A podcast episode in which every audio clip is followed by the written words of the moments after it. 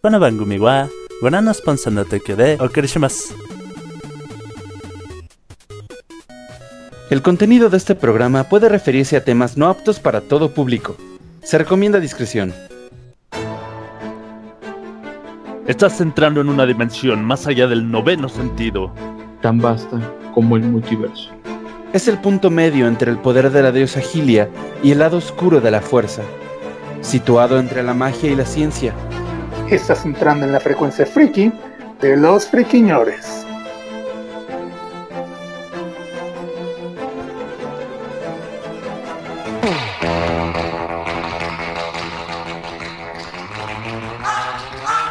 ¿Qué tal, queridos friki escuchas? ¿Cómo están? Bienvenidos a nuestra frecuencia friki. Lo hacemos hoy completamente en vivo para todos ustedes.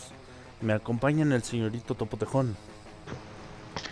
¿Qué tal? ¿Qué tal? Muy, muy buenas noches. Sean bienvenidos a Frecuencia Friki en otro jueves fantabuloso en el que estamos a punto de comenzar. Así que llámenle al amigo, llámenle a la vecina, llámenle a quien ustedes quieran. Y el hashtag de esta noche es hashtag lo que me hace poderoso es. Lo que me hace poderoso es, pues voy a empezar con tu hashtag Topotejón. Eh, lo que me hace poderoso es hacer un podcast. Nice. Ahora presentando al verdadero príncipe de los nerds, el bueno Mem. Señores, buenas noches y gracias por sintonizarnos en esta nochecita de jueves. Y pues hashtag lo que me hace poderoso es el chakra del QB. Órale. Uh, Cuando se te mete el zorro de las nueve colas te vuelves poderoso. No, no se me mete. Ya lo traigo adentro. Uh. Nice, qué fuerte. Ok. Pero qué macizo. Y hablando de macizos, el canguro con cuernos de can- con cuernos de ca- de qué de carnero, ¿De qué? Un cuernos de cabrón, digo, de cabrón. de cabrón, de macho cabrío. Rufus, Ea. Buenas noches a todos, muchas gracias por acompañarnos en una emisión más. Este, lo que me hace poderoso es mi perseverancia. ¿Tus músculos como- qué? Mm, no, eso- esos me hacen fuerte. Y poderoso. Bueno, ustedes acaban de escuchar al mamadísimo Rufus. También nos, en- nos acompaña la, la guapísima Atena. Eh, saluda a Atena. ¿Qué ibas a decir la guadalupana? La guadalupana, la guadalu- Es que ya, ya, ya estamos en el mes, ya estamos en el mes, se vale. Sí, ya, Ya, eh, ¿cómo, cómo no lo van a de- dejar ir a, a hacer su visita? ya bueno, está este. En redes Re- sociales ya está. repito, repito la, la, la introducción por, por aquel atropello que acabo de tener. Con ustedes, la guapísima, la única, Atena Kirasagi. Hola, ¿qué tal? Muy buenas noches. Y vamos a jugar con el hashtag. Lo que me hace poderosa es el poder del amor. El poder del amor. Ay, cosita. me me recuerda a estas, este. A estas antagonistas que salieron en Dragon Ball Super. Que eran como, como Magical Girls. Y atacaban, Ah, con el, sí. y atacaban con el poder del amor. Es que el ¿No poder fue del en la amor. misma saga cuando 17 las empezó a da- golpear antes de que se terminaran de transformar? Exactamente. Y ahí dije, ahí es lo que todo el mundo nos preguntábamos, ¿dónde, ¿qué hacen los villanos mientras las heroínas se están transformando? Pintándose Se dan taco de ojo, yo creo. Yo creo que sí. Y está echándose taco de ojo, claro. Mando saluditos al buen César del Voltagón que ya nos está saludando a través del chat de Mixeler. Aló. Hola, hola. Y, y, y, y, y vamos a empezar con frikinotas. ¿Qué tenemos, señor Topotejón? Ok, bueno, una, una, una noticia muy lamentable para ti, Mike, y lamento tener, que ser- tener que ser yo quien la, quien la anuncie, pero pues ya se confirmó que DuckTales, Pato Aventuras, este, este reboot, este remake de la serie tan querida por muchos y que había ganado mucha popularidad, pues se cancela después de tres temporadas. Eh, No. Disney, ¿Por qué? Disney, eh, según esto, por bajas audiencias. Y pues Pero Disney yo ya estaba viendo. Yo Por eso. Pero En una plataforma pirata, casa pero yo la estaba viendo. videojuegos. Oye, yo por fin supe qué había pasado con la mamá de los trillizos. Sí, Oh, esto es estaba bien injusto. cool. Y sí, es muy injusto, honestamente, pero Disney está agarrando esta mañita que tiene, digamos, Netflix. Ya ven que Netflix a la cuarta temporada cancela sus series. Bueno, Disney lo está haciendo con sus series para la tercera temporada. Y es muy lamentable porque están pretextando eh, bajas audiencias, pero pues también la serie, al menos por lo que se está comentando en redes, los mismos fanáticos, la pasaban en un horario en el que pues obviamente nadie la iba a ver. Muchos fans están reclamando que la pasaban ya muy entrada la madrugada. Sí, la pasaban pues como sí, a o las sea, 3 de la mañana. Ajá, entonces dicen, ¿quién va a ver esa serie a esa hora? A esa hora? Por eso la están cancelando. La serie es muy buena, la serie sí tuvo una historia bastante atrayente y como ustedes dicen, como, como Atena, como como Mike mencionan, resolvió muchos misterios que, que dejó la original o que ni siquiera había pla- planteado la original. Y pues simplemente no sé por qué Disney tomó esta decisión, pero ya está este anunciado, ya es oficial. Digo, nos trataron de consolar diciendo que van a hacer una serie del Pato Darwin, pero pues vamos a lo mismo, no tiene mucho caso si la van a cancelar a la segunda, tercera temporada. Y pues es lamentable porque pues series tan buenas como esa no deberían de morir y otras que pues realmente ya están, eh, vamos, en vida. eh, ajá, siguen y siguen y siguen y siguen. Y pues muy lamentable la situación con eh, este reboot de DuckTales. Eso me recuerda a una serie que salía también de ese estilo, pero eran este los Looney Tunes como superhéroes. ¿La recuerdan? Sí. Ay, pero ese, esa sí era malita. Sí, exacto. Opino Sí. lo mismo. Rebobinamos como que eso no sucedió. Ese comentario por no existió. Pero Bueno, estaban lo bonitos los diseños. Pero era muy Pero malo. Pero hecho, solo eh, los diseños. Ahora que lo mencionas, no estoy seguro, pero Pues, creo ¿por que Animaniacs, incluso, eh, creo que incluso este Animaniacs hizo una parodia de eso. o- o tuvieron un, un- creo, sí, no un sé si era como oficial de tipo los Power Rangers. Ajá. Hicieron una, una referencia este a, este hablando, episodio- a este hablando de series que no lo están logrando, eh, los Animaniacs no lo están logrando. Ah, ah, caray. ¿Por qué? Eh, sí la estoy viendo y, y francamente el único capítulo que me ha gustado hasta ahorita de los cuatro que he visto es el primero. Muchas. Do- donde hacen como mucha parodia de de, de que o, o mucha burla de que son una serie de los noventas que está llegando a la época actual. Yo la verdad no la he podido ver porque pues yo no tengo Hulu. Entonces pues no sabría. Yo no sabía de la existencia de Hulu hasta que vi el tráiler ese. Trailer. No, Bueno, si voy a mandar saludos al señor Omar, Omar Mendoza que nos está saludando a través del chat de Mixeler. Buenas noches, señor Omar. Y voy a leer al señor César el Voltagón que está jugando con nuestro hashtag. Él dice, lo que me hace poderosa es la luz de la luna. Ah, sí. Luz de luna guía mi amor. Ándale. A mí, este, yo nada más escucho Luz de Luna y yo pienso en algo completamente diferente. ¿En Crepúsculo? Un hombre lobo. Ah. No, a ver, pero la luz de la luna, ¿qué tiene que ver con Crepúsculo? ¿No hay una de las películas que se llama así, Moonlight?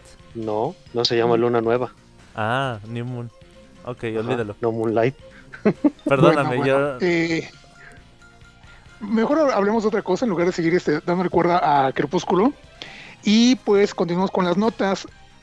El día de hoy, Warner Brothers, hablando de los hermanos Warner, pero ya de hab- hablando de la casa productora, anunció que el próximo año todas las películas que tienen programadas para estrenarse en cines también lo harán directamente en, la plataforma de HBO Max el mismo día que se estrenen en las pantallas de cine. Esto es una decisión un poco, no sé, interesante a mi gusto, porque digo, esperando que el año que viene ya las cosas empiecen a mejorar un poquito, eh, ya saben por qué, dada, la situación de la pandemia mundial, eh, es una jugada muy, muy interesante porque mucha gente ya está, tanto por esta pandemia, está acostumbrada a, a este modo de vida de estar en, en casa. Ya mucho, mucha gente se, se acostumbró y creo que prefieren la comodidad de sus casas a tener que ir a un cine, aguantar a la gente, a todo lo que hay ahí, este, todo, todo lo que implica ahí, ajá, los gastos de transporte, el combo, lo que quieran. Entonces, eh, Warner Brothers anunció que van a darle esta eh, posibilidad a la gente de elegir ver el estreno de, la temporada del fin de semana directamente en una pantalla de cine o en la comodidad de sus casas. Y pues esto, esto este, incluye películas como eh, Dune, eh, The, Matri- The- Matrix 4, eh, también está Mortal Kombat, Suicide Squad, Space Jam 2, todo el, catálogo que tiene anunciado eh, Warner Bros. para el otro año es el que van a estrenar directamente tanto en cines como en este como, como en HBO Max. Digo, aquí lamentablemente la plataforma de HBO todavía no está tan vigente como en otros países.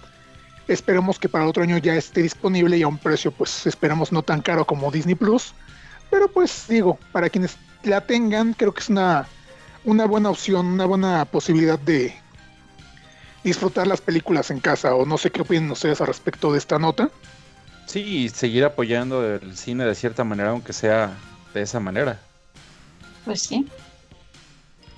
Algo tenemos yo que creo hacer. que, que momentos como, en momentos como este hay, hay, hay que adaptarnos y, y, y la tecnología pues ahorita se presta para que, para que los estrenos bien puedan am, llegar a, todo, a todos lados y que puedan monetizar bien. Entonces cre- creo que es bueno, creo que, creo que es una industria, el, streaming y, y vaya, las plataformas son una industria que tiene que crecer. Ah, y algo que, que- que hay que aclarar es el hecho de que el estreno no va a tener un costo extra en tu factura de, de HBO Max. El estreno ya viene incluido. Entonces, es este. mm, Creo que también es un, e- es un acierto muy grande para que no caigan en esto que pasó con, con Disney Plus y Mulan este año. Porque pues ya ven que les llovieron las críticas muy, muy cañón con cua- cuando te pretendían vender la película supuestamente junto con el resto de la programación por 30 dólares, que sí era realmente un poco descarado, pero pues Sí, o sea, Ah, sí, Seguro, y- y ni siquiera tendría que ser gratis, podrías ponerlo a un precio de un precio un razonable. boleto. O sea, si, si lo pones a precio de un boleto normal de cine, la gente no se quejaría. De hecho. Pero Pues aún más, así, o sea, si, si quieres hasta el doble de un, de un boleto de cine y la gente te lo compra. Pero, pero ya vender el, digamos que el exclusivo y, y, y tan caro es como, como por favor no. yo Ah, sinceramente creo que mm, si lo que quieren es atraer a, a una gran audiencia a eso, eh, la película debería de costar mucho menos que un boleto de cine. Claro. ¿Por qué? claro, Porque pues puedes llegar a muchísimas más personas con un costo menor. Claro, y, es y lo que duplicar básicamente va a ganancias. ofrecer. Y es básicamente lo que va a ofrecer HBO Max. Te va a ofrecer la película de estreno sin necesidad de que pagues más. Digo, ya estás pagando tu cuota, pero pues puedes ver la película si gustas y aparte ver todo lo que está en el catálogo. Entonces, creo que es este, bastante buena esta opción. No es este. Creo que, creo que creo que la están regando. Creo que la están regando. ¿Por qué?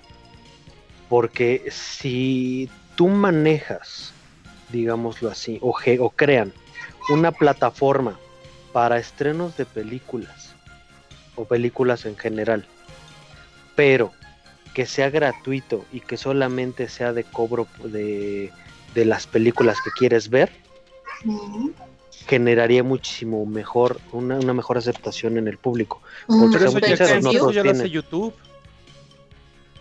Por eso, pero, pero no, YouTube no te pone las películas de estreno. No. Un pay-per-view de, películas de estreno, dices. Exactamente, exactamente un pay-per-view. Algo que no tengas que suscribirte y que te lo dé gratis, sino que nada más tú digas, ¿sabes qué? Eh, se va a estrenar la película tal, 20 pesitos, órale, 20 pesitos. Estaría muy bien, ¿eh?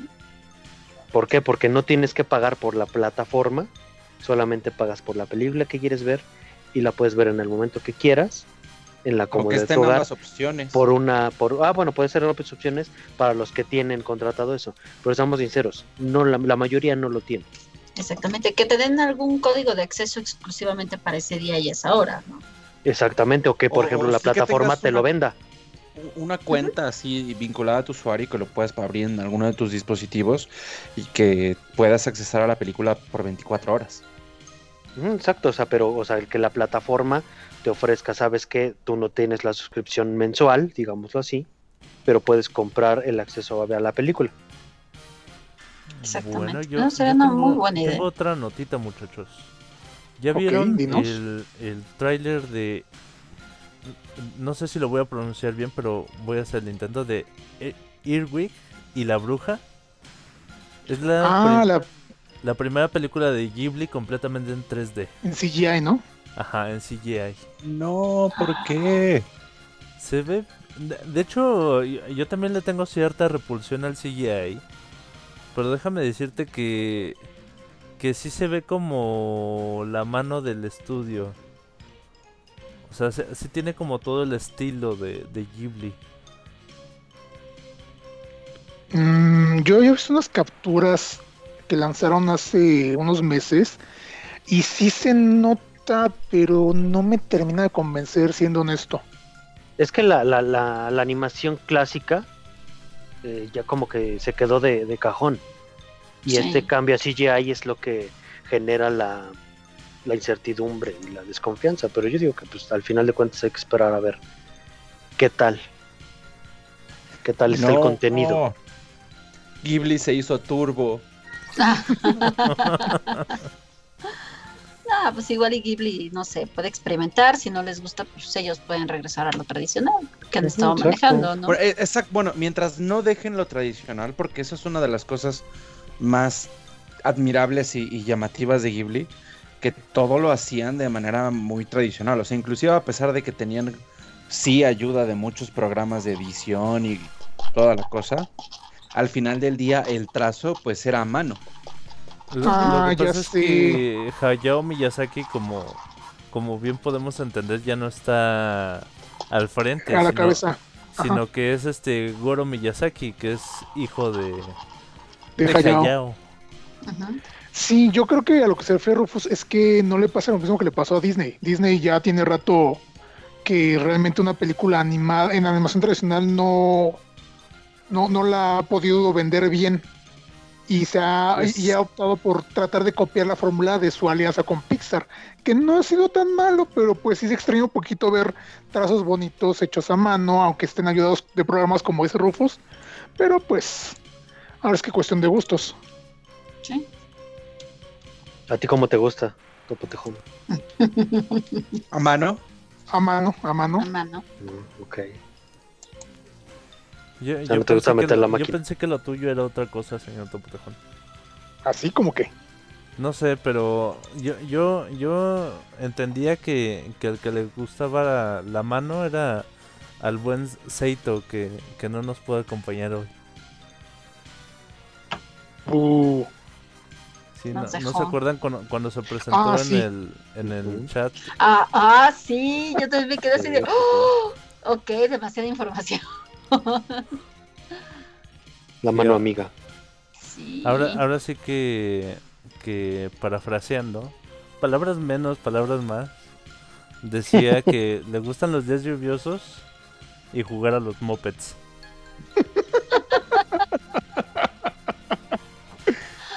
Ay, cielos. Y si son las dos cosas al mismo tiempo, mejor. Bueno, con esa, Qué bonita, romántico. con esa bonita imagen de, de Seito como Moped, eh, nos, nos vamos a nuestro corte musical que, que va a ser el, el primer opening de, de Mirai Nikki. Y eso porque me gusta mucho la protagonista que, que no es... Vaya, podría considerarse que es la antagonista, pero en, en mi opinión, si ves todo, toda la serie, Juno en realidad es la, la protagonista de Mirai Nikki y es, es un personaje Sí. muy cabrón, con, con una psique muy retorcida y muy importante en la serie. Y después de eso regresamos con el tema principal del podcast, que son nuestras heroínas favoritas.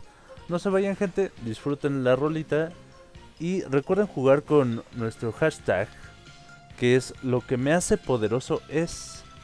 Y regresamos. Sí.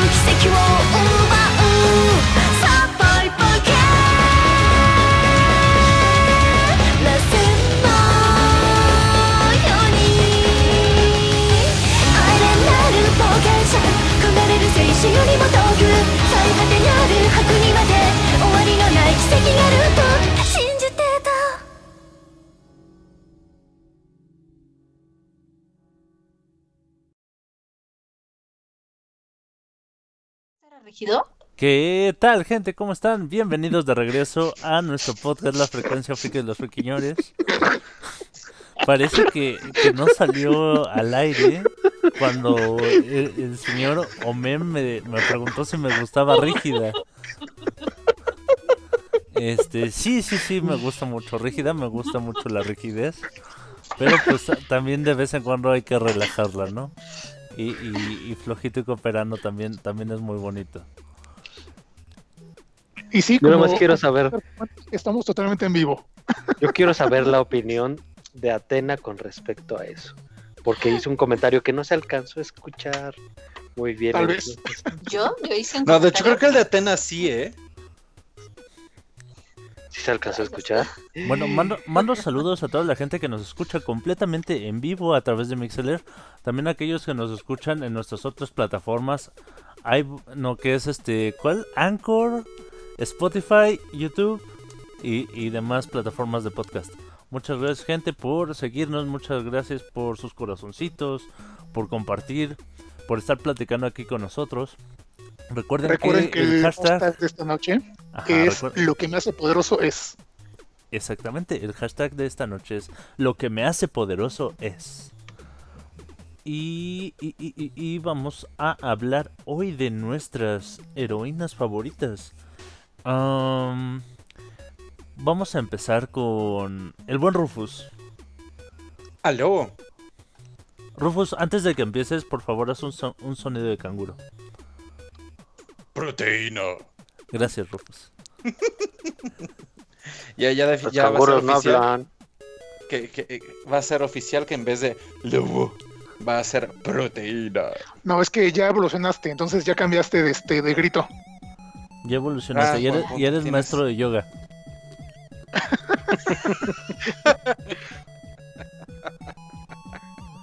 ¿A ti también, a, a ti también te repercute en el án- ánimo? En el ánimo. Me repercute el ánimo. En televisión Eh, nacional. eh, eh, eso Dios. puede sonar tan tan feo si, si lo. No, no, no. Sonó feo Sonó. si, si, si ya viste el video. Tienes que ver el video. Ah, o sea, no sabe. No, no, No, lo sabe. Hay un video. Oh, Ajá. Lo que pasa es que hay un conductor de, de programa matutino que es instructor de yoga que en un, una vez se equivocó en su línea y En vivo, en vivo. en vivo y en lugar de En decir dejen, nacional. dejen que repercute en su ánimo, dijo dejen que repercute en su ano. No, pero dijo repercute en mí. En mi ano. Así, Sí. repercute en mi ano. Así. Y sien- No eh, eh, literalmente dijo, y siento cómo repercute en mi ano. Digo, en mi ánimo. Pero bueno, bueno. De- dejemos que, rep- que, que repercuta después. Y Rufus, por favor, comienza. De una vez.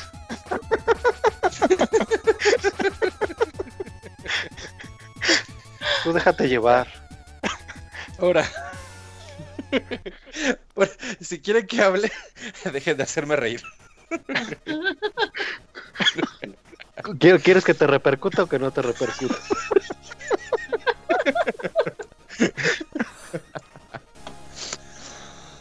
Ay, no puede ser posible.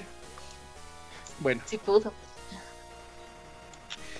pues yo he elegido una heroína, pues un poco controversial, porque pertenece a la entrega de una saga que no es tan popular y es de cierta manera opaga- opacada por sus predecesores. Estoy hablando de, bueno, a ver si la conocen por su nombre real. Claire. ¿Alguien tiene idea de, de quién estoy hablando? No, Claire no tengo Farrell. idea. Platícanos. ¿No? Yo sí. Bueno, pero- Claire Farron es el verdadero nombre de la protagonista de Final Fantasy XIII, a quien Ah, se refieren generalmente en, en- dentro de su universo como Lightning, pero pues la originalmente se llama Claire, Claire Farron. Por situaciones este, X, ¿no? De su vida, en la que tuvo que prácticamente hacerse cargo de su hermana Sera, pues llega al punto, ¿no? En el que decide cambiarse el nombre, ¿no? Para dejar su viejo yo atrás y volverse Lightning. Y realmente eh, sí puedo entender que muchas personas no les guste tanto esta entrega, porque sí se aleja mucho, ¿no? De, de lo que tiene que ver con, con Final Fantasy en general. Pero la verdad es que tiene muchas cosas muy impresionantes, Claire. Este, perdón, Lightning. Por eh, eh, la manera en la que no le importa hasta dónde tiene que llegar. No, a mí tampoco me importa hasta dónde tiene que llegar. Que llegue a Ah. donde tenga que llegar. Y si se queda, que se quede, y si no, modo. Aunque repercuta. Que, re- que llegue hasta donde tenga que llegar y que repercuta hasta donde tenga que repercutir. Que le repercuta lo que quiera. bueno, ya, continúo. No, no le importan las repercusiones. y, y hace lo que Hasta tenga les- que hacer les para salvar a su hermana. A tal punto de que tres veces, son tres entregas formando la trilogía de este de Final Fantasy XIII, Espera, Fábula Nova tres Cristal. entregas, tres entregas forman una, una trilogía. Me voló Perdón. la cabeza. Yo pensé que eran cuatro. Te lo juro que pensé que eran cuatro. Pensé que Rufus, perdón. Perdón, Rufus, perdón. Alguien se llama payaso. Alguien Ahora, está Alguien está repercutiendo pero duro. Chale. Pero bueno, este, pero fíjense cómo eh, llega, digamos, todo este asunto de, de Lightning, o sea, todo el, el, el- el trayecto que tiene que tomar. Pasa de ser una soldado X a volverse una este, Lisi, que en este universo los Lisis son como elegidos por dioses de cierta manera para cumplir objetivos en especial y a cambio se vuelven como cristales eternos y wiri bla, bla. ya sabes Final Fantasy siempre con sus cristales Ah, pasa de eso a literalmente derrocar completamente la, la, la religión que existe dentro de su mundo hacer una revolución completa en, en la forma en la que se gobierna, digamos, esa, Ese mundo. e- ese universo, ese planeta. Luego, desafía el tiempo en la segunda entrega. Porque tiene que regresar y, y contactar a su hermana para que ella también la ayude a, a- a- a derrocar a un líder este, del futuro. Y también lo logra. Y finalmente en la tercera entrega, literalmente se vuelve la campeona de una diosa, Etro.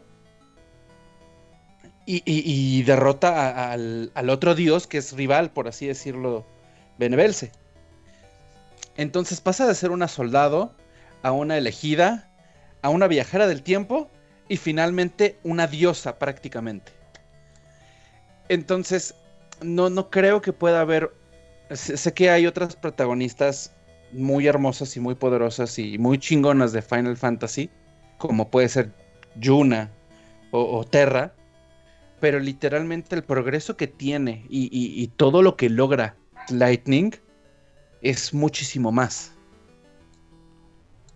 Y además es una fe fatal. Ella sí literalmente es una fe fatal. Mm. Me, me parece muy interesante y hasta me dan ganas de, de, de ponerme a jugar Final Fantasy. Sí, es bueno. Lo que sí es que si tienes experiencia en otros Final Fantasies, sí te vas a sentir de cierta manera como alienado porque el, el, el- el aspecto de, de estrategia es muy distinto. Pero sí está muy bueno y al menos ella es, me parece un buen protagonista. Porque sí la ves crecer y pasar por todas estas etapas. Muy bien. Es con- toda una diva heroica. Continuamos ahora con, con nuestra siguiente mención después de que el buen Rufus nos dejó esta que, que repercutió en nuestro ánimo. Sigamos con el señor Omem. Pues yo voy de, de más a menos, porque la verdad sí es mi, mi heroína favorita de todos los tiempos del mundo mundial. Y solo puedo eh, hacer esta introducción con esta pequeña frase célebre. Y la leeré porque soy pésimo para eso.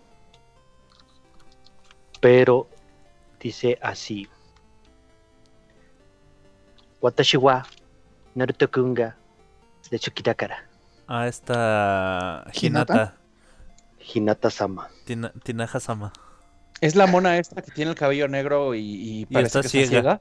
Sí. No, ¿Ah, sí es cabello ciega? azulito moradito. ¿Sí está ciega? No, No, no, Es pero también es, es un- Es hay una parodia de, de Raruto. ajá. Digo, hay una parodia de Naruto que se llama Raruto, que es, la hace un monerito español, pero así al, al- digamos que a la parodia de esta chica y de toda tu familia, de toda su familia que tiene los ojos blancos, le- les pone que están ciegos. y que, Y y su- pero ¿cómo su- se llama su habilidad? Cuando Su- empezaste a decir de lo de las parodias, lo único que pude pensar fue Pogonyuto. su, su la, la habilidad en, en, en, en el real de Naruto se llama Byakugan. Y, y en, el, y en la parodia le, le pone Bia un tucán. Y, y, lo- y estos monitos que tienen los ojos blancos a- ahora tienen el superpoder de ver a un metro de distancia. Y, y a las personas que ven, las ven, ven su yo tucán en lugar de, de como son realmente. ¿Y, y de dónde de dónde es la parodia? ¿De Naruto? No, no, no, no, no. Ah, pero ¿de qué ¿español? país? Raruta, Raruto me parece que es español. Ahorita te la, te la- dame 58 segundos mientras mientras 57, este eh, 56, el bueno Mem nos habla de Hinata. 55, Tun, 54. tun, tun. Pues Hinata, Hinata eh, desde Naruto fue un personaje, eh, digamos, retraído eh, y siempre con el anhelo y la, em, digamos, la... mm, mm, aparte de anhelo se podría decir que es como la esperanza de estar con Naruto. Siempre, siempre, siempre fue así, eh, desde que Naruto eh, intervino cuando eran niñitos para que no, le, no la molestaran. Y desde entonces ha vivido enamorada de él. Y sobre todo, eh, heroína porque si nos ponemos realmente a ver la, la, el anime, ella salva a Naruto de Sí, morir a de manos hecho, de creo Pain. que es el mejor momento de Hinata. Este cu- cuando se pone al tiro con Pain. No, Ajá, sé si de- no sé si estabas hablando de ese momento. Sí, exactamente. Cuando Pain ya nada más queda este el último Pain. Y va, está contra Naruto y de- ya mató al, al anciano sapo. Y tiene a Naruto, eh, digamos, contra el piso. Y con puros fierros metidos en el cuerpo. Ahora, Sí, literal. Bueno, eso- e- eso sería más preocupante si en vez de contra el suelo fuera contra el muro. ¿Por qué? Porque lo tendría duro contra el muro. Empalado. Pero el contra el piso es casi lo mismo. Lo tienes en tu poder. Ñom. Además, a veces hasta es más cómodo. Digo, me han contado, me han contado. Bueno, qué eh, Pero- p- me parece que sí es es un cómic español, el de Raruto, que es propiedad de Jesulink. Y, y así lo puedes encontrar en jesulink.com y ver este todos sus, sus monitos, sus proyectos y el primero que yo conocí fue Raruto. Dice que Raruto empezó hace 15 años, entonces ya tiene rato. Changos. Y, y es muy bueno, la verdad es muy divertido.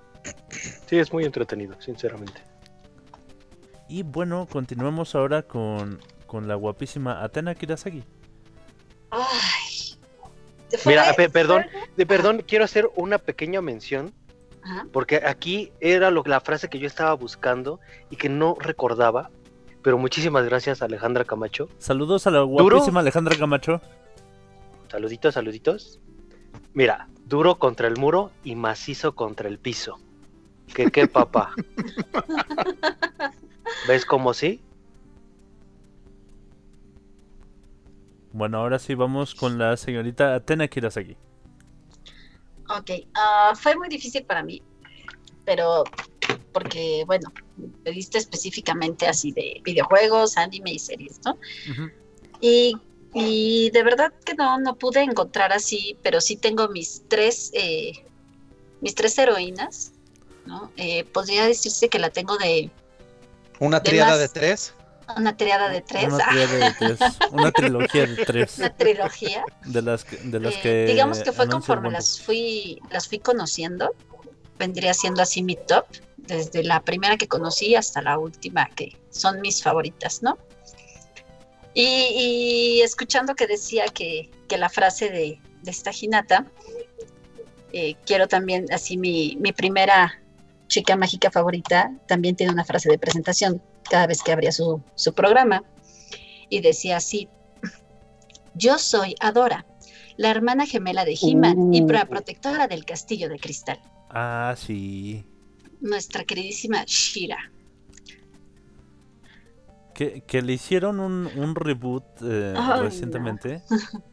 Que, bueno, habrá, habrá quienes les guste y quienes Hay no, gente pero... que dice que les gusta, la verdad. Yo creo que yo sí me estoy apegando mucho a la nostalgia y al hecho de que se me hacía a mí, a mí como mujer, ¿no? Ajá. todo el mundo sabe que soy súper feminista. Y la verdad es que a mí yo decía, wow, o sea, ¿cómo es posible que seas una mujer tan atractiva, tan inteligente y tan poderosa? O sea, a mí se me hacía como un ejemplo a seguir. Por eso eso de que digan, ah, es que para que las mujeres no se sientan ofendidas hay que hacerlas este cisgénero, creo que se dice así. ¿no? Que, que es lo que ¿Qué hicieron con la nueva serie, el Ajá. cisgénero, ajá, que, que no se vea como mujer, pero tampoco como hombre. Entonces, Ah, No, cisgénero es que se identifica con el mismo género con el que nació ajá. genéticamente. Bueno, bueno, es que están saliendo un montón de términos y la verdad no, no estoy tan familiarizada con ellos. Ajá, pero más o menos lo, lo que dices es que... Andrógino es lo que quiere eh, decir, ¿no? ajá, e- es, Mm, que... Es que no es tan andrógina. Es que la, exactamente. la, la Adora de, del ¿De la remake de, de Shira sí pasa más como por una chica, pero tiene ciertos rasgos que podrían prestarse para, digamos, este, no, no, no, este, encasillarla en un solo género. Es medio raro el término, el, el concepto, sí es muy difícil de entender todavía. Ah, Pero, me- pues, me- sí. me voy, a continuación me voy a inventar una palabra. Digamos que la defeminizan. Ah, Ah, algo así. Sí, en, en lo que encontramos la palabra correcta. Co- co- como que le, Porque sé dilu- que ya existe, pero no. como que no le sé cuál diluyen la feminidad, pues. Ajá, le quitan la feminidad, pero. Le quitan los rasgos. Ajá. Ajá. Entonces, eh, como que no me identifico con esta nueva serie, porque a mí, pues la verdad es que sí, yo decía, wow, yo quiero ser como ella, ¿no? Cuando crezca. Quiero ser guapa, quiero ser inteligente y quiero ser súper poderosa. Tun. Pero aparte, lo, lo controversial de ella es que al principio era una villana. Eh, te la presentan en un especial de He-Man y era una villana al, al servicio de Ordak. Hasta que descubre que Ordak la secuestró del palacio y su rol pues era ser este, la protectora del, del castillo y pues se decide a quedarse en, en este... Ay, se me olvidó cómo se llama el planeta. No, Eternia, Eternia, ¿no? este, ¿No? es el es donde vive He-Man, donde viven sus papás. Oh, ya, ya, ya. Este, seguramente en el transcurso me acuerdo. Y este se decide quedar ahí en vez de regresar a, a- con su familia para protegerlos de, de Horda, que a final de cuentas pues era un lacayo de Skeletor. Ya está bastante bien armada ahí la, la conjunción de los, de los problemas que tienen. Es que Shira es un clásico. Eh, yo sí me gustó mucho el, este remake que hicieron de, de Netflix con DreamWorks. Está muy, muy bonito si lo quieres ver del lado este Magical Girl americana. Porque tiene mucho este, muchos este, elementos del anime, pero interpretados por este, un, un estudio de, animación eh, meramente norteamericano. Sin embargo, pues este, sí, la fórmula de la original sí este, empodera un poquito más que esta versión. Esta, esta versión también empodera, pero es más como para, obviamente, estas generaciones que van creciendo con, todos esta, con, toda esta nue- nueva apertura de mente. Entonces, por eso como que hubo este choque de, de fans de la, de, de la vieja Shira contra fans de la nueva. Pero sí, la, la, la, la, anterior sí se me hacía muy a la altura de yo creo que la Mujer Maravilla y a lo mejor me estoy arriesgando, pero como que ahí se, se andaban dando sus este Sus quien sus vive. topetazos. Ajá. Ajá. La verdad es que sí. Que eso sí, digo, Shira, la, la clásica como la co- como, He-Man, los capítulos a veces pueden ser medio, eh, po- podían ser un sinsentido, pero, Eran Pero lo que se conoce como autoconcluyentes. ajá, O sea, había una trama, pero no se enfocaban tanto en la trama, en avanzar en la trama. O sea, era, el- era como que reciclado ahí el asunto, pero era... O como dicen los escritores, no nos importa de dónde ve esto, toma mi cerveza. Algo bien curioso y medio, y medio creepy de los fans era que en algún momento hicieron un ship con He-Man y con Shira haciendo que son hermanos, entonces fue así de, ah, Es que muchos, es que de repente te sacaron la serie y tú decías, ah, sí, pero muchos no vieron el, el especial, porque el especial venía en la serie de He-Man, entonces no sabían que eran hermanos. Como que hubo ahí un loop y no, la, la gente perdió ese capítulo así. psh, Así, psh. Y se bueno, después de, después de ese psh, continuamos con la mención del topo tejón. Ok, eh, pues bueno, yo para empezar quiero hacer una, una rápida mención de que pues eh, si estamos hablando de, de heroínas en esta ocasión es porque pues vaya, aparte de que nos gusta este todo lo friki, pues también hay que tratar de ah, quitar ese estigma que haya, eh, que, que- que- mucha gente intenta siempre recalcar de que las mujeres en los videojuegos, en el anime, en las series animadas, en las series live action, no tienen un papel importante, cuando todo lo contrario. Por eso mismo estamos este, ahorita hablando de- de- de todas estas heroínas, porque independientemente de si son fuertes o no, tienen un protagonismo principal y muchas veces, este, o aunque sea secundario, muchas veces este, son el eje de, de, de- de una historia para, pa- para que una historia pueda avanzar. Entonces, creo que es muy importante eh, recalcar eso. Y pues, una vez dicho esto, yo quiero hablar de un personaje que ya es consentido del podcast, que ya hemos este, hablado en muchas ocasiones cada que podemos, y ¿De es Rufus? ni más ni menos, no. Rufus ¿La es heroína. Rufus? ¿Qué? Me vas a Bueno, robar a bueno. uno de mis personajes. En, en algún universo Rufus tiene que ser mujer, definitivamente, pero no, no es Rufus. No. ¿Es Sí. Rufa? Sí, Rufus seguramente ya tiene su Rule 34. sí, tiene mucho Sí. Rule 34, pero no, no de mujer. ¿Quién No, sabe? yo, y si yo, yo me Koopa refiero- pudo volverse mujer, Ah, Rufus también. No, espera, espera, espera. Si hay un, si hay arte este de Rufus en, en ¿cómo se dice? Crossgender. en Crossgender. Este, Sí, sí lo hay. crossgender, Sí lo hay. ¿ves? Sí existe Pues, un sí existe. multiuniverso. Nos preguntan que cómo clasificaríamos a Atena de los Caballeros del Zodíaco. Depende Híjole. cuál Atena. ¿Atena la diosa o sus At- encarnaciones? Atena la Híjole. diosa entra, entra, entra directamente en la clasificación de diosa inútil. Te di- No, no, no, Ah, pero no. Atena, Atena la Atena diosa. como, ajá, no. exactamente. Atena, Atena como diosa como es una Saori, diosa chingona. Sí, No, Ajá, pero sí, Saori. como Saori no.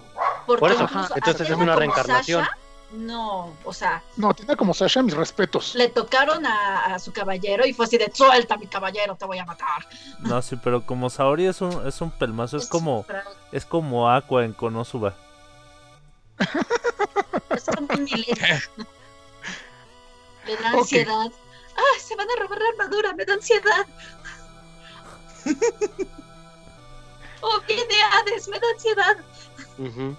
Ya, lo siento. Bueno, ya. No, continúa, no, no. continúa tu está, está bien. Bueno, les decía, un, un- personaje consentido del el podcast, y me refiero a Top Bay Fong. Top Bay Fong, que siendo personaje secundario dentro de Ah, la serie sí. de Avatar, Es realmente chingona. logró, logró exactamente volverse de los favoritos, incluso sobre otra, bueno, sobre la otra protagon- protagonista mujer que sería Katara.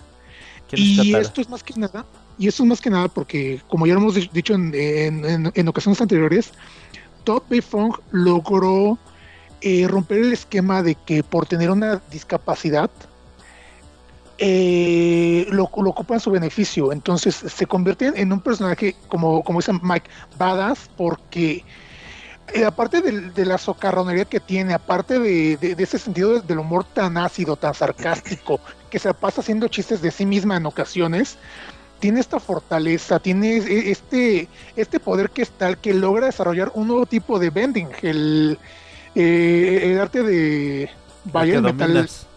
Exactamente. Y no olvides que inspiraba a todas las niñas ciegas que veían Avatar. Exactamente, todo- todo- toda una inspiración. Pero sí, realmente, este, yo podría haber, haber mencionado a Korra, podría haber mencionado a Katara, incluso a otros personajes meno- to- todavía menores como Asami, como Kia. Pero creo que Top Bay Funk es uno de los personajes más fuertes como una heroína dentro del mundo de Avatar. Por, bueno, yo creo que a la par de Kiyoshi. Pero es que Top sí se lleva las, la- la- las de ganar porque, insisto, eh, juega con estas... eh, lo, que mucha gente ve como un- una limitante, ella lo convierte en su, en su fuerza en su fuerza que, que le da el poder y la capacidad de lograr demostrar todo lo contrario, que no son limitantes, que es algo totalmente con lo que puede lidiar, que puede dominar y que puede hacerla, pues, el personaje tan chingón que es. Entonces, Top Bay Funk para mí es este de mis heroínas y como dice Rufus, un ejemplo a seguir para todas las niñas ciegas que vieron Avatar. Pero aparte de, aparte de ser tu heroína, ¿qué, qué, qué, qué, impresión tienes de ella como alumna? Ah, pues el, el- el alumno superior al maestro, digo. Yo como buen topotejón, eh, eh, o- o- obviamente aprendió todo, todo, todo- este el airbending, el tierra control, pero pues este e- ella lo e- ella logró incluso más. Entonces tú le copiaste el, el, El el metal control. Oh, interesante. Pero bueno, de ahí te volviste más famoso tú por el ser el metal empalador. Ey. y fierro pariente. Por- porque, porque lo Pues suyo, lo suyo, lo, lo de mi, lo de mi topo tejón es, es controlar el fierro. Pero ve, ahí, ahí hablamos de algo muy interesante que va en contra de lo que decía Mike. ¿Qué? La firmeza. El fierro no se pandea, ¿o sí? mm, Híjole, depende.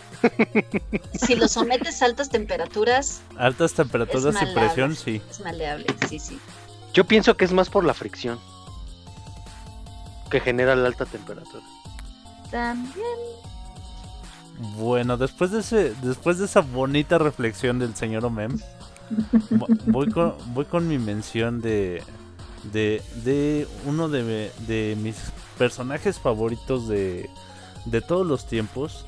Sab- sabrán que, que yo soy un poco machista y eh, en algunas ocasiones se me, se me tildará de, de, de cuantas otras cosas, pero yo aprecio mucho los personajes femeninos que se mantienen femeninos a, pe- a pesar de, como lo dijo Atena hace rato, de, de que se dice que para que para que un personaje femenino sea relevante tiene que olvidarse de esa feminidad un poco.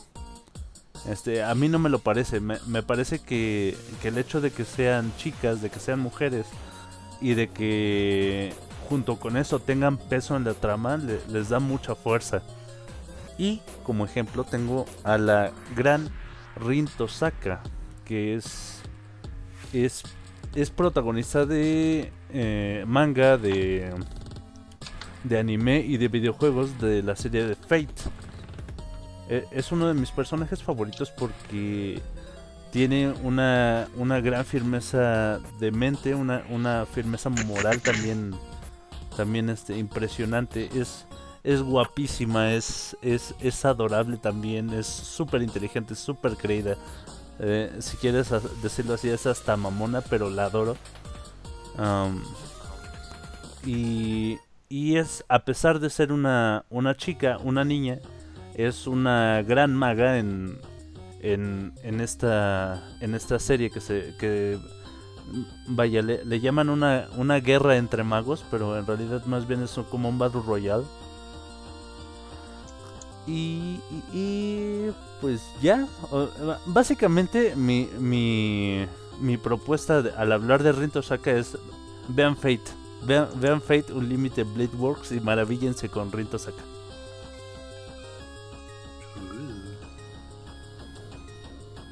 Yo recuerdo que sí me lo han recomendado, pero Yo no he he tenido podido como que la oportunidad. Ajá. Y más ahorita que ya salió que Fate Zero y Fate no sé qué. Según- Y no sé en qué. Tengo entendido que cada versión es como que la misma historia, pero cuando el protagonista se va con una morra diferente, ¿no? No. No, eso es, eso es otra cosa rara. Pero Fate... t- tienes que verlo. Eh, Lo que pasa es que Fate tiene, como dijeron, ¿No me lo puedes historias. explicar? ¿Es una experiencia? No. A lo que yo sé en. Fate, lo que pasa es que los magos invocan a, a ciertos peleadores Ajá, y tienen que competir entre ellos e incluso matarse para conseguir el grial sagrado, ¿no? Un, un Santo santo Grial. grial que, le- que es capaz de conceder cualquier deseo. Ajá, e- eso es lo que tengo entendido. Y ahora sí que la que más ubico pues es a Saber. Saber, Saber es, es muy adorable y se supone que la Saber que sale en. en ¿Cómo se llama? En Fate Stay Night, que es donde sale Rinto Saka también, es, es en realidad Arturo de Camelot, pero la hicieron pasar por el rayo japonizador. Entonces Ajá. es chica. Pero, eh, en fin, vean, vean este Fate Fate. y, y, y ya luego me dicen, vean Fate Stay Night Unlimited Blade Works. Yo- yo- para mí es por ahí por donde hay que empezar. Aquí en el chat Night. de- Ajá. Aquí en el chat de Mixler nos están mencionando, el buen Omar Mendoza nos está mencionando a, dice, mi personaje favorito de cuando era niño es Yayo Yukino, la princesa de los mil años. Uh, es que estamos hablando de una serie ya un poquito, este, Sí. digo, la- la- yo la llegué a ver cuando era muy niño en Canal 7, me parece. Y si es este, es un clásico, es de este universo de Leiji Matsumoto que incluye a Capitán Harlock, que incluye este a Queen Emeraldas. Entonces, eh, realmente no recuerdo mucho del personaje. De hecho, por ahí Arno nos está cantando el, el opening, me parece. Hmm. Pero este, no recuerdo más. Realmente sí estoy un po- poquito perdido con la princesa de los mil años. La ubico, pero pues No, Ar- Arno Sí. está hablando de Mikami. Ah, oh, cierto, cierto, tiene razón. Su largo cabello me Bueno, ya no me voy a poner a cantar, pero... Yo quería ser Mikami. ah, Mikami es súper, súper un genial. Chingo de De dinero. dinero. Sí, mientras Pues todo el mundo, pero mientras todas querían ser princesas Disney, yo quería ser Mikami. ¿O tú querías dinero? ¿Cuál de las dos? Por eso quería ser Mikami. O sea, estar bien buena, tener un chingo de poder y aparte tener un chingo de dinero. O sea, Oye, no, no, no me parece mal la, idea. Yo también quiero ser Mikami. Mikami, y- y Mikami a veces me recordaba esta mm, Nabiki, la hermana de Akane en Ranma, porque igual, pero siempre detrás del varo y bien por ellas. Pues sí, Sí. está bien. No, no tiene nada de malo siempre y cuando lo hagas Los con hombres van y vienen, el dinero se queda. No, no tiene nada de malo ir tras el varo siempre y cuando lo hagas con integridad. Pregúntale a mi Belly. No sé, Chale, pregúntale al que, se, mentalidad. al que se fregó la rodilla buscando el aumento. Chale. Y bueno, No, vamos ya, a la Eso siguiente. decepciona ya. o- otra rondita con el buen Rufus. Pues, volviendo al, al- los videojuegos, creo que no se les va a hacer extraño que mencione a Joanna Dark. A Juana Dark. No, no, ¿a poco? A Jonah Darks, Nunca Sí, creí que la fueras a mencionar. A Juana Darks. Joanna Darks. A la tú Juana, Darks. ¿Cómo? Juana la Oscura. Juana tú no ser Darks. Darks. Juana la Es que Oscura. tú no puedes Tú- ser no, no, no, no, Darks. no. Exacto, tú no puedes ser Darks. Pero Sí. bueno, co- continúa. Tú, tú Dinos no por qué, por, qué la, por qué la mencionas, buen Rufus. Pues, teniendo en cuenta el tiempo en el que surge Perfect Dark, hay que tener en cuenta de que estamos hablando de finales del siglo pasado, por ahí del 99-2000. No es tanta la presencia que existe de las heroínas como como actualmente, ¿no? O sea, sí existía Samus, en- de cierta manera teníamos a Zelda, aunque no era tan... Pues está. Lara Croft. Lara Croft ahorita Lara está diciendo Croft. fuck my rock, right? Ajá, exactamente. Sí, o sea, sí habían, pero no ahorita son como que más comunes. Y sobre todo en el, en el género de shooters, era muy raro ver personajes femeninos. Insisto, Lara Croft está indignadísima ahorita viéndote desde donde esté, güey, porque que estás diciendo cada barrabasada. Queriendo, pa que, sí, queriendo pa- patearte, ya sabes dónde. También le caes gordo a Jill Valentine, este... Ajá. Sí, o sea, estoy diciendo que a sí Claire existía, Redfield. Pero no eran entra, tan comunes. Y, y- y aquí es cuando, cuando empieza a sonar el intro de Rufus, el canguro misógino. Ajá. No, ¿cuál intro ahora? ya, continúa, continúa, perdón. Sí, o sea, existía una presencia femenina, pero ninguna que tuviera como que a tal punto de que toma una mujer y métela como protagonista de un género que está dominado completamente por los hombres. Lara Croft es pendeja, ¿verdad? Sí, no, no, no, sí, pero es sí, yo Bayonetta también, también. Lo mismo. Pero es que Lara Croft es diferente, no, no es first person shooter. Es aventura, plataforma, puzzle, una combinación muy rara. Uy, bueno, sí, no, ya, ya, mejor. síguele, Síguele, ya, no, mejor. no quiero hacer corajes, ya. Y bueno, el punto es que llega Lara, este, Lara Croft. Ve, ve lo que provocas. No, no, no, no, no, no, solito lo sabes y por eso te Llega equivocas. este, Joanna Dark. Y eh, eh, Rareware en ese momento, en vez de lanzar una secuela de GoldenEye, que tenían una película para hacerlo, de hecho creo que para ese punto ya tenían dos películas para hacerlo, en vez de eso se avienta con una historia completamente original, en la que tenemos a la alumna prodigio del Instituto Harrington, la cual es la primera alumna en ser la gente de tener calificaciones perfectas en todo.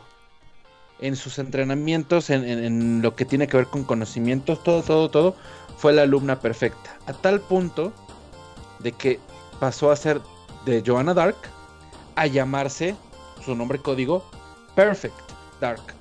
Por eso el nombre. Y ella tiene, pues aparte de que dentro de la historia logra hacer contacto con los grises y, asegurar la paz, la, eh, la transición, por así decirlo, de la humanidad sin contacto con extraterrestre a, a- a que sí exista, lo hace de una manera impresionante. Tiene ese sas y tiene esa eh, confianza eh, eh, en sí misma, pero no es así como altanera a tal punto. Preciosa y como- orgullosa.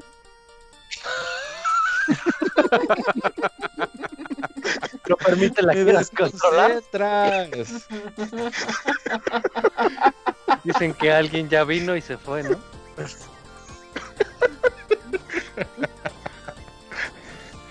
Tiene como, como que ese balance perfecto Es la de, de una chica badass.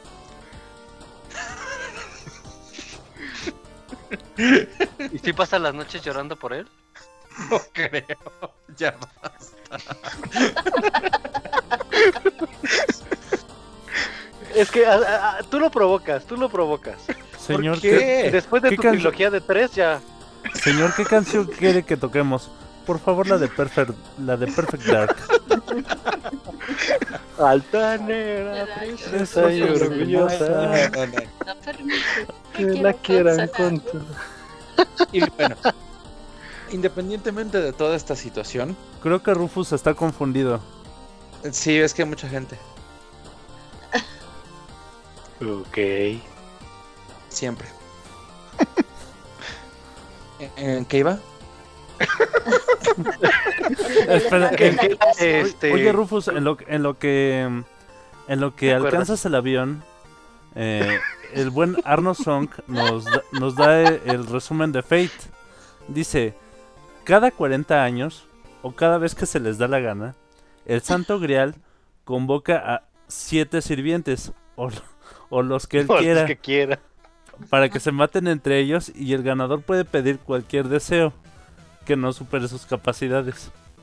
Eso está muy raro. Pero eso es exactamente lo que pasa en todos los Fate. Ok, ok. Va, Ya, va, va. Puedes continuar con, tu bueno. reseña o, o con tu elección de Joanna Dark. Sí. Eh, el punto aquí es que independientemente de que pues, la historia pues nos la pinta como pues una fe fatale, literal, que cambia la historia de la humanidad, si nos los ponemos a pensar en el lado de la historia de los videojuegos, eh, yo siento que hay tres videojuegos que son como los que sentaron las bases de lo que son un first person shooter hoy. Que son Doom, GoldenEye y Perfect Dark. Y a partir de ahí, esos son, de- son como que la base, ¿no? De todo lo que viene después. En lo que es el, first person shooter, nada más que aquí, pues ya se fue como más del lado de Microsoft. Entonces, tiene créditos por ser una heroína muy cabrona y tiene créditos también por haber sido parte de la historia de un género de videojuegos. Porque fue la primera. Ah, no. No, bueno, sí, pero bueno. Bueno, fue, la- fue la primera que Rufus conoció. Ya, ya dejen de molestarlo. No. Pues no. Ya, ya dice sé, el en- buen Arno Song que ya se imaginó el anime de Bikina Chan.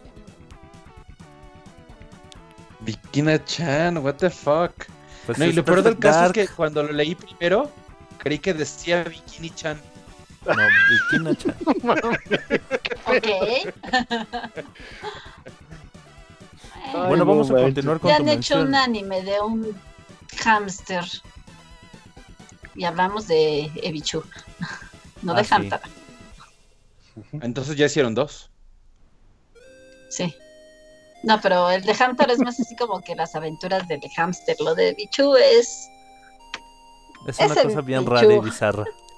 Ajá. Ah, llamo el capítulo de la tintorería. Ok. Ay, Rufus, ay, Rufus, es que en serio, en serio dijiste tantas cosas tan mal ¿Por qué? que no puedo superarlo. La trilogía de tres, la La primera.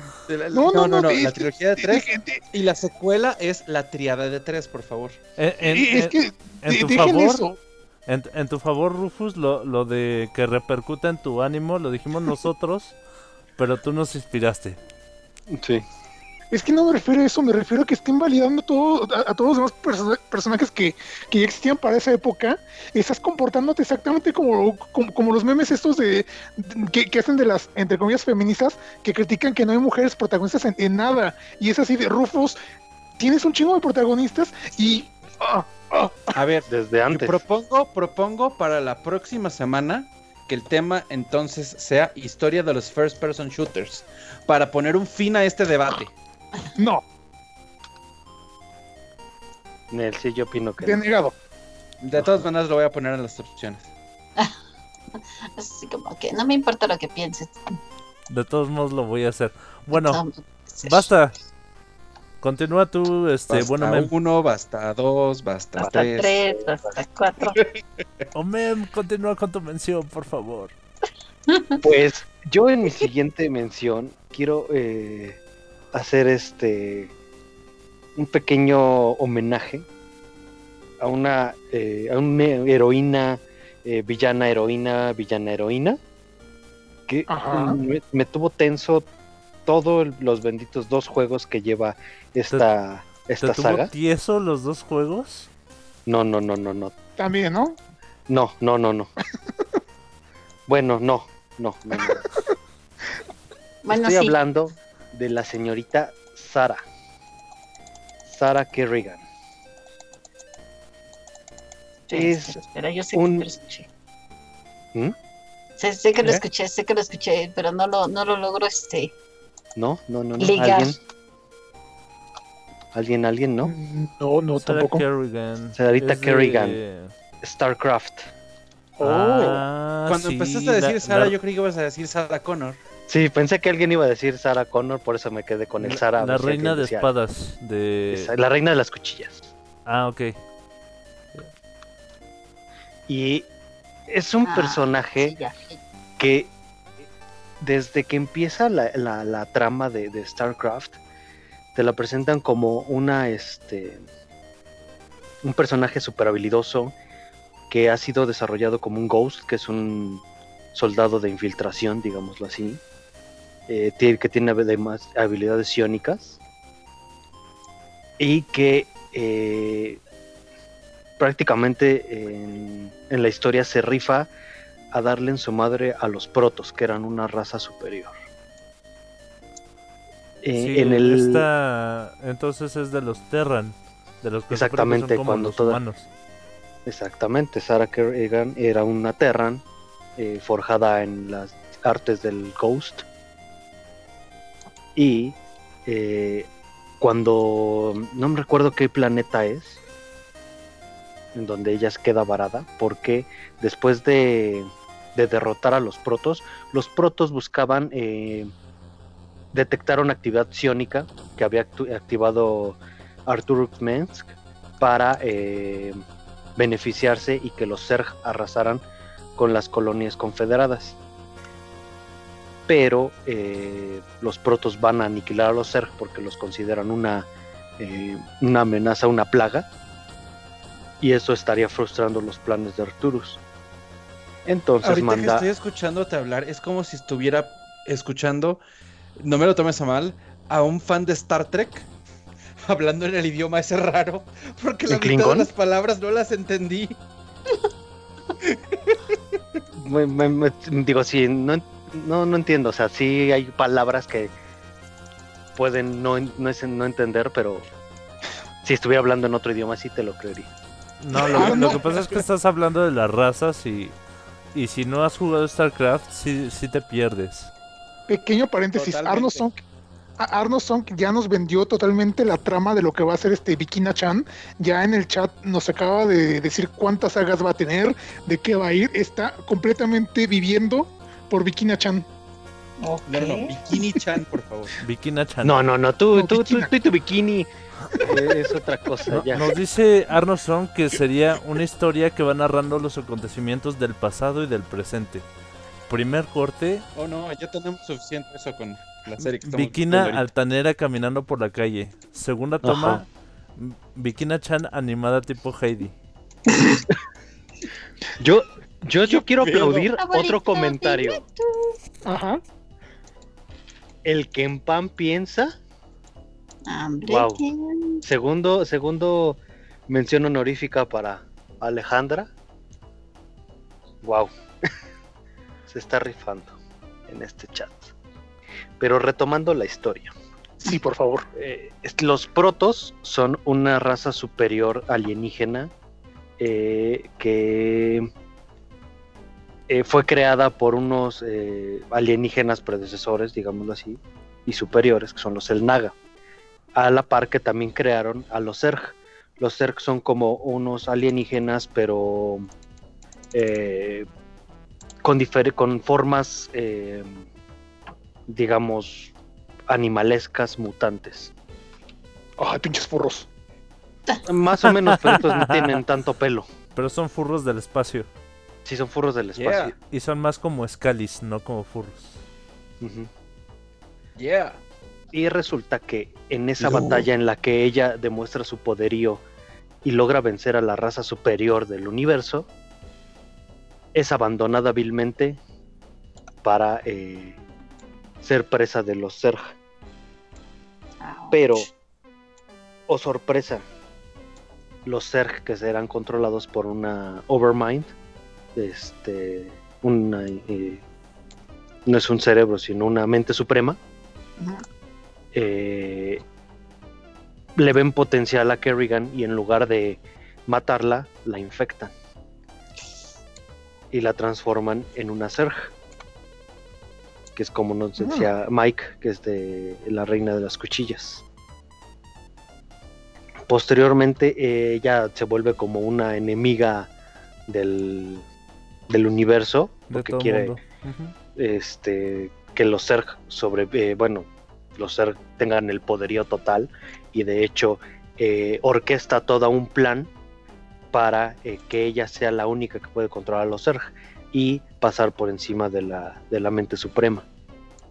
Posteriormente en la segunda entrega vemos que eh, Jim Raynor por el además de, de estar enamorado de ella desde que era eh, Sarah Kerrigan no, Ghost y eh, con remordimiento por no haber podido hacer nada para rescatarla eh, decide emprender una búsqueda para poder liberarla del, del control de los Zerg y, vuelve, y la vuelve otra vez humana, otra vez Terran.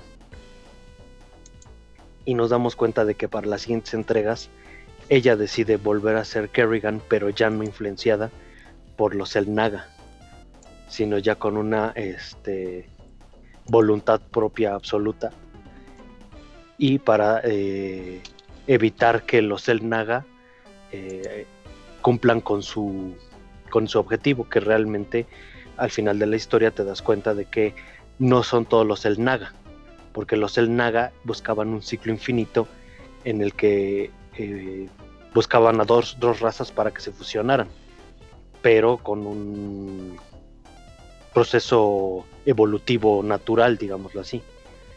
Y en cambio, el, uno de los El Naga, que es Amon, los empieza a hacer un plan macabro para poder, eh, a poder, bueno, el controlar ese, ese ciclo de transición de los El Naga.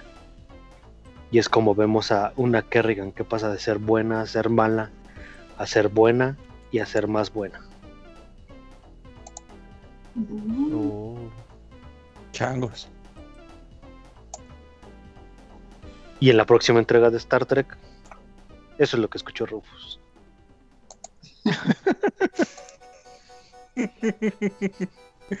Trataba de entender, pero no. Me cuesta Pero no lo trabajo porque no tengo mucho contexto. Y además hay mucha gente. Exactamente. Se confunde. Mm, Bueno, entonces vamos con la guapísima Atena Kiraseki. ok. sí. Ah, soy yo. Demonios. Este Lo de Rufus se pega el que- aparentemente. me está haciendo daño. Rufus Ah, usó cierto. confusión. Me estoy Athena atacando a mí became misma. confused. Oh, she hits mí herself me golpearé in contra her el confusion. Sí, ya sé yo. Shh.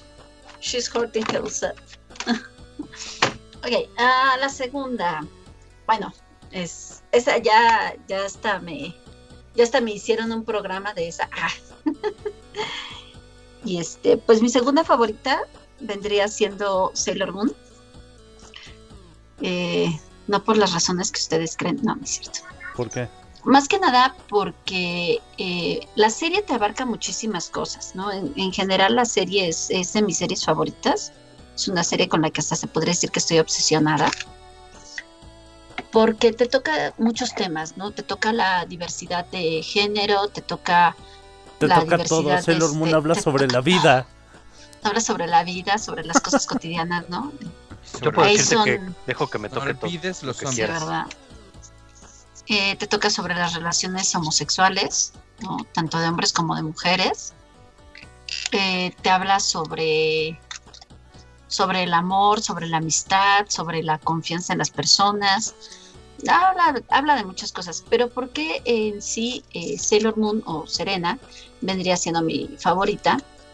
No es tanto porque sea la protagonista, ¿no? Porque muchos dicen, ah, es que es la protagonista. Sino porque más bien eh, Aunque es sí es una la chica. protagonista, pero no es porque sea la protagonista. Ajá, o sea, realmente las razones no es porque sea protagonista. Si hubiera sido, o- eh, eh, si, en, vez de ser la protagonista hubiera sido eh, un personaje secundario, se hubiera convertido en mi favorita. ¿Por qué?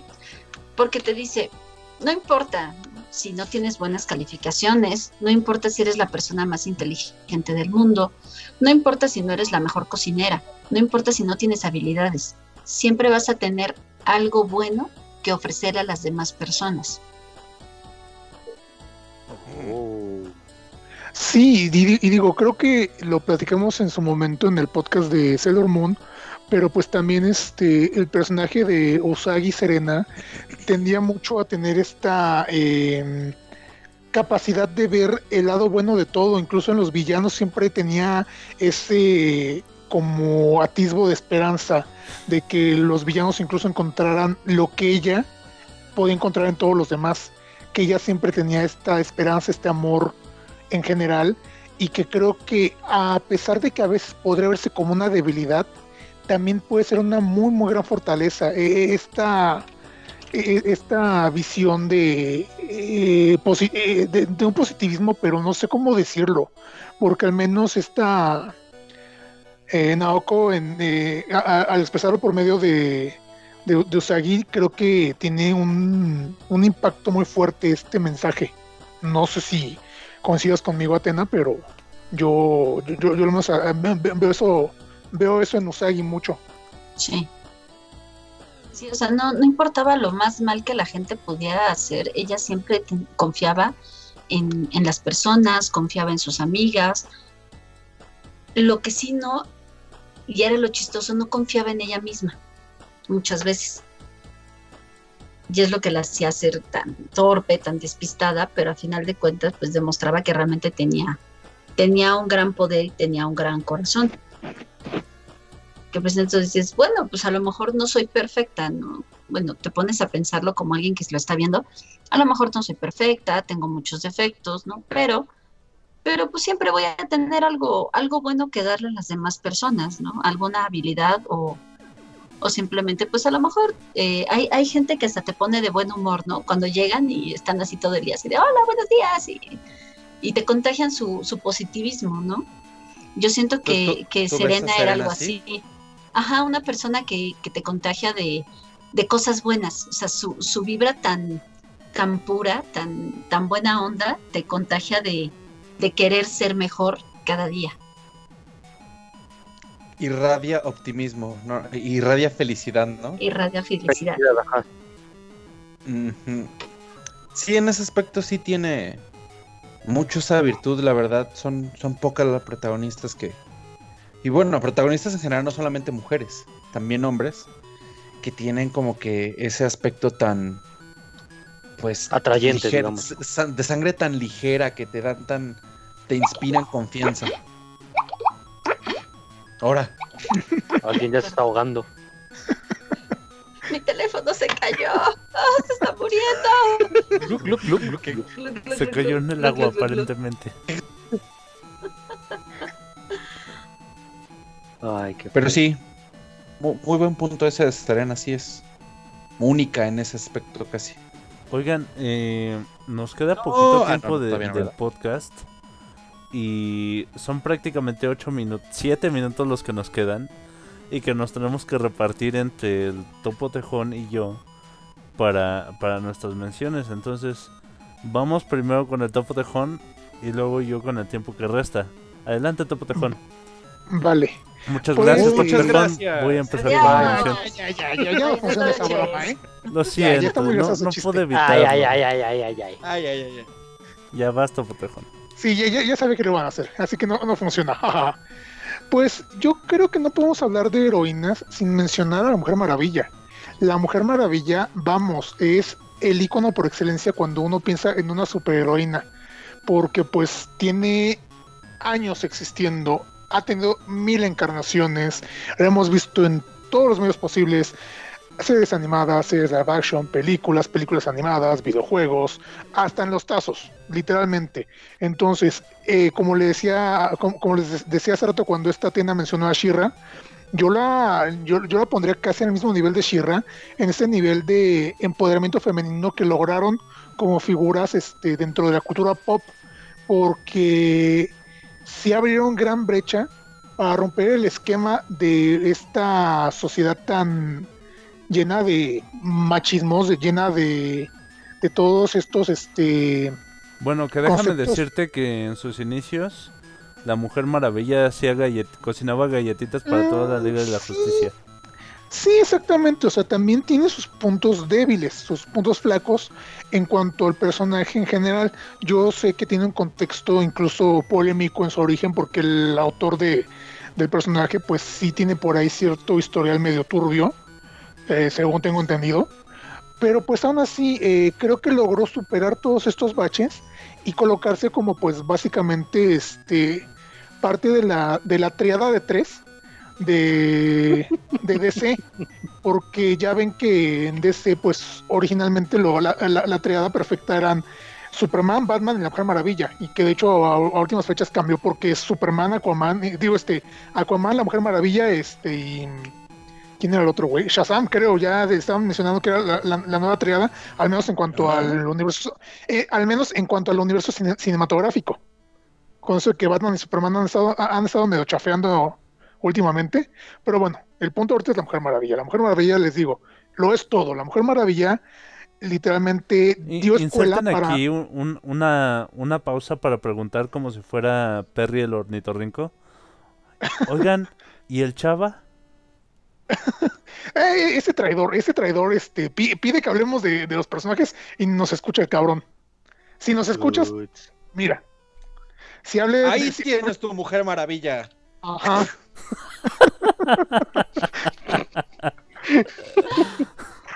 no, pero ya en serio, este. La, la Mujer Maravilla dejó escuela precisamente para muchas superheroínas eh, actuales. E incluso inspiró a otras que podrían, que, que podrían mencionar de, de- incluso el anime. Porque, Como pues las vaya. superpoderosas. Algún día estarán tan desarrolladas. Qué buen consejo. Pero, pero sí, o sea, Qué eh, fue- anuncio. eh, eh, ese crossover es referencia. Ese, ese crossover es épico.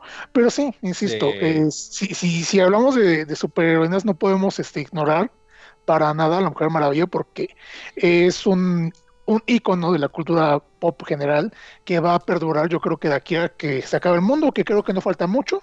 Y antes de que eso pase, mejor le, le paso la batuta a Mike. Muchas gracias, querido Topotejón. Bueno, se nos van a quedar en. Ahora sí que en el tintero muchas. Muchas, muchas heroínas. eh, Sí. de, de videojuegos, de. De anime, de. Híjole. Yo, yo quería hablar, este, por ejemplo, de las heroínas de Full Metal Alchemist. Sobre todo de, Oh. de Risa Hokai, de. De Oliver Armstrong. Sí. Sí, Um, bueno, pero en fin. eh, voy a hablar de uno de los personajes que más me ha impresionado recientemente. Que es protagonista de The Promised Neverland. Sí. Es, Ah, Sabía que ibas a decir de ella. Es esta Emma. Es un personaje simplemente genial. Eh, jun- junto con sus coprotagonistas son unos niños súper inteligentes em, que, que, que protagonizan un anime que parece la el, el hijo que tuvo Pollitos en Fuga y Prison Break. Pero de verdad, no, no es por minimizarlo, la obra es genial y Emma, que es la, la chica de la que estoy hablando, no solo es muy inteligente, es también muy compasiva y demuestra que, que o sea, no, no, no, no viene con, con este mensaje de todo es posible si tú lo quieres, si tú así lo quieres, ¿no? O sea, de vi- viene con, con un mensaje más bien de de esto es lo que quiero hacer y y yo sé que es difícil pero sí se puede. O sea eh, neta hay que hay que echarle ganas hay que pensarle hay que esforzarse mucho pero pero sí se puede hacer. No sean huevones échenle ganas. Y, y eso me gusta mucho del personaje. Algo que me gusta mucho, mucho de ella Ajá, es que es muy valiente. mucho. Sí. O sea, y, y no, y, y no es un, un- una valentía pendeja así de me aviento los chingadazos sin, sin temor a que nada a que nada pase, sino sino que es o sea, sí, es muy valiente, pero al mismo tiempo es muy cauta, no por ella, sino porque quiere cuidar a sus a sus seres queridos. Eh, es es es de momento mi personaje femenino favorito.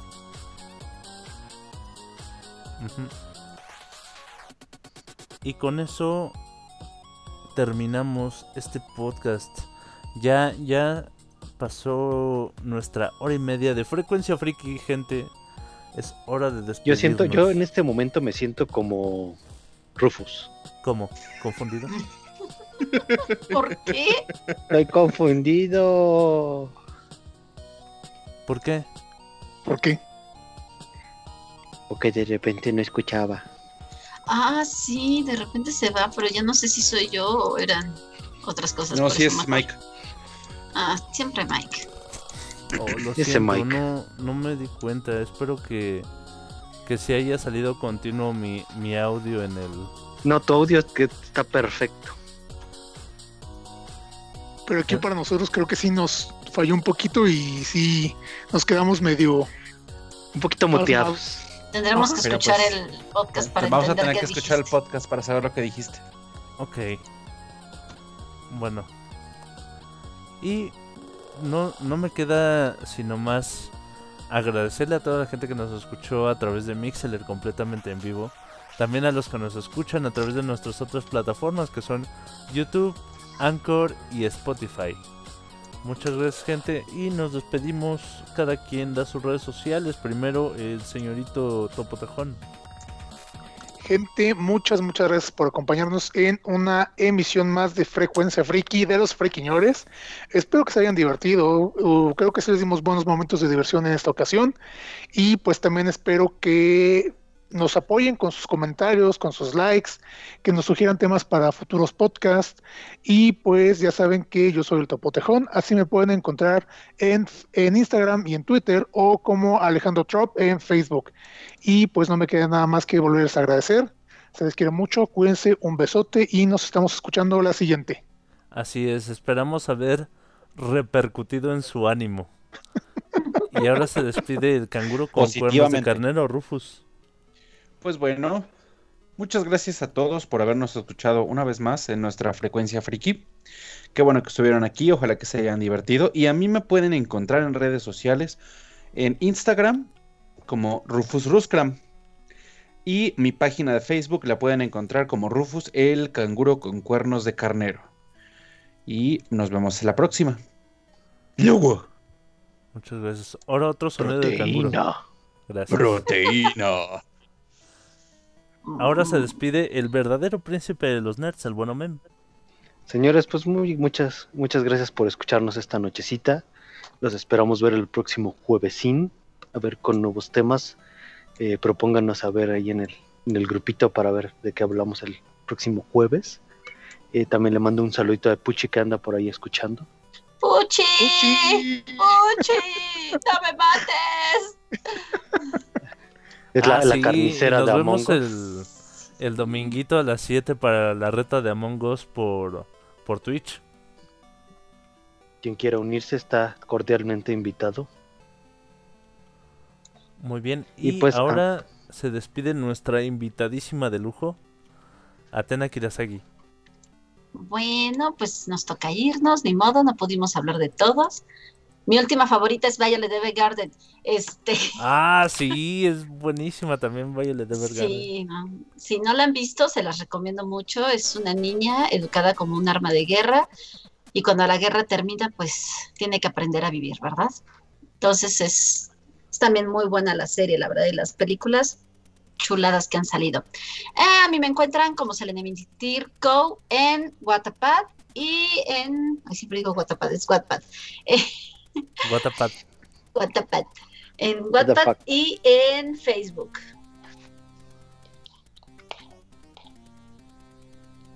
Muy bien, muy bien. Y el señor Mike nos va a decir Ay, sí, redes. falta yo. Muchas gracias por escucharnos, gente. Ya se me pegó la confusión de Rufus. Eh, Nos está atacando. esto ha sido la frecuencia friki. Les mando unos besotes y unos abrazotes. Eh, oye, Topotejón, se, se me había olvidado. Ya nos das este abrazos pastelosos, ni despensas, ni cachorritos, ¿verdad?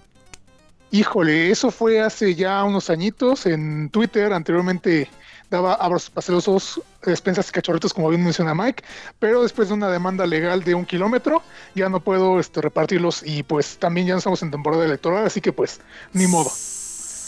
Ah.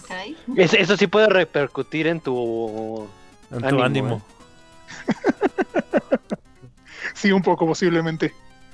Bueno, ya saben que a mí me encuentran en Twitter como el buen Mike. El, el buen Mike se escribe con A y con I latina. Ah, ahora sí que... eh, Pica de kilo. ajá, Así como se oye. así como se oye. Miren, antes de terminar, Arno ya nos está propo- proponiendo, un, proponiendo un tema para el siguiente este, podcast. Nos está proponiendo hermenéutica telúrica incaica como tema. ¿Qué? Mm, Yo le puedo hacer una, una contrapropuesta que al buen Seito le gustó mucho. Termodinámica y mecánica de fluido. Termodinámica y mecánica de fluidos. Oh, no sí. creo que eso termine muy bien. No, por favor, no. Yo, yo la recursé. Soy Yo experto. también. Bueno, eh, muchas gracias a todos. Ha sido un placer hacer esta frecuencia friki para todos ustedes. Les mandamos muchos besotes en donde ustedes se los quieran poner. Y nos despedimos. Todos digan adiós. Adiós. Adiós. Bye bye. Ahora en tu cerebro está incrustada nuestra frecuencia friki. Nos oímos la próxima.